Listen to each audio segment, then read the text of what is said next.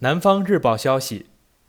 二十三号，在广州市疾病预防控制中心成立二十周年暨公共卫生高峰论坛上，共和国勋章获得者、中国工程院院士钟南山对新型冠状病毒变异毒株奥密克戎做出了最新的研判。在钟南山看来，目前奥密克戎发展速度很快，有扩大趋势。德尔塔病株从被发现到成为主流病株用了两个月时间，奥密克戎毒株是在今年十一月份被发现，预计这段时间感染的病例还会继续增加。他说，在美国的新增病例中有百分之七十二是感染了奥密克戎病株，所以面对奥密克戎，我们不能掉以轻心，必须提高警惕。钟南山表示，奥密克戎的感染性很强。但致病力和危害性有多大，目前还在研究当中。现在看不出死亡率有多高，但不能光看死亡率，大量的传染肯定会连累很多人。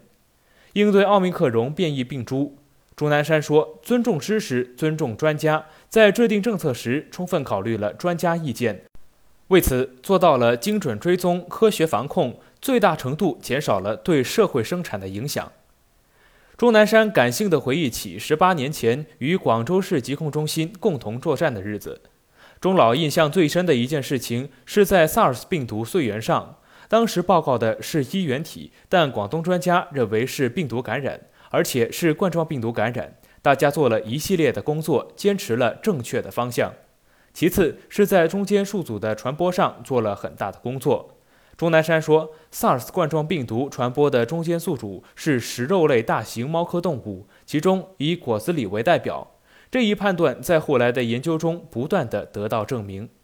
二零零四年，广州市疾控中心发表了一名关于野生动物市场从业人员携带 SARS 冠状病毒抗体情况的调查论文。论文指出，二零零三年五月，野生动物从业人员抗体阳性值为百分之二十五。但2004年7月，抗体阳性水平从百分之二十五降至百分之五，这说明禁止销售果子狸可降低 SARS 病毒感染率。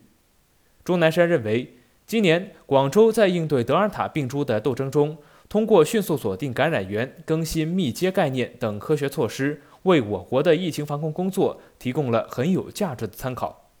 钟南山说，广州疫情改变了密切接触者的概念。扩大了密接的范围，建立了黄码制度。一旦去过感染地区，就会出现黄码，此时就要进行核酸检测。同时，还建立了国际健康驿站，最终用了二十九天的时间控制了疫情发展。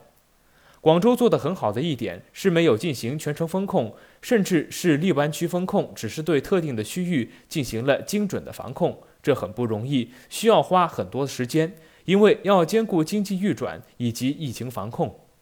钟南山表示，一直以来，一些国家不承认中国疫苗，因为没有病人，我国无法开展疫苗第三期临床实验，只能和其他国家谈判，在有病例的国家进行试验，最终由他们发表相关论文。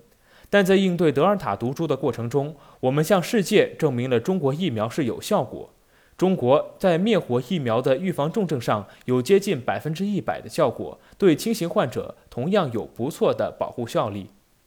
更多资讯，请关注羊城晚报羊城派。这里是羊城晚报广东头条，我是主播陈子燕。